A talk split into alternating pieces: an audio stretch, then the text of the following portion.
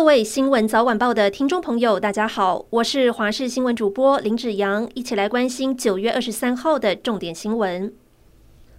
台北市立动物园的猫熊家族由二零零八年到台湾的团团和圆圆，以及两只猫熊宝宝圆仔、元宝组成。不料动物园在今天证实，爸爸团团生病了。八月二十三号时，饲育员发现团团的嘴角留有白沫，追溯监视器影像，才发现团团在早上七点多无预警癫痫三分钟。台大医院兽医介入调查，并做脑部 MRI 检查，发现团团左脑半球局部异化坏死。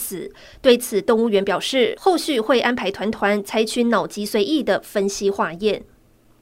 不止日本即将在十月十一号开放自由行旅客入境，台湾入境检疫也将实施零加七新制。为了迎接疫后旅游商机，航空业者准备好增加航班，像是华航在十月到十二月规划再增班五成，长荣航班则比六月增加将近三倍。至于星宇航空，十月十八号将开航冲绳和札幌的航线，越南岘港航线也将恢复航班。董事长张国维表示，虽然机票会变贵，但是旅旅游需求还在。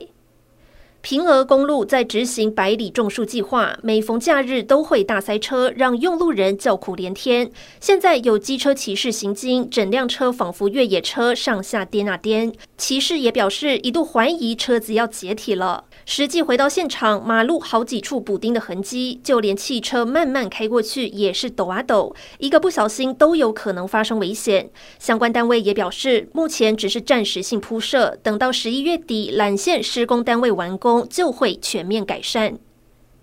台北市西门町闹区传出随机殴人事件，有网友在脸书上传一段打着赤膊的刺青男子在西门町殴打女生，甚至把人压在车子引擎盖上面打。当下明明人来人往，却没有人上前帮忙。事后警方调查也锁定这一对男女的身份，因为已经触犯涉违法，要求他们到案说明。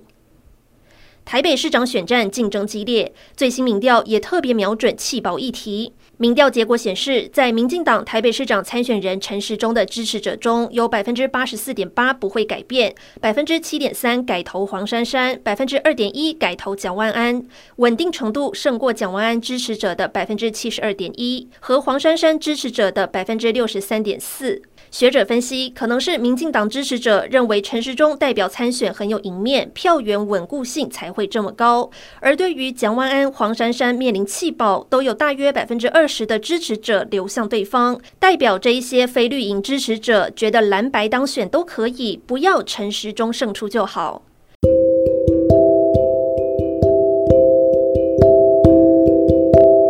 以上就是这一节新闻内容，感谢您的收听，我们下次再会。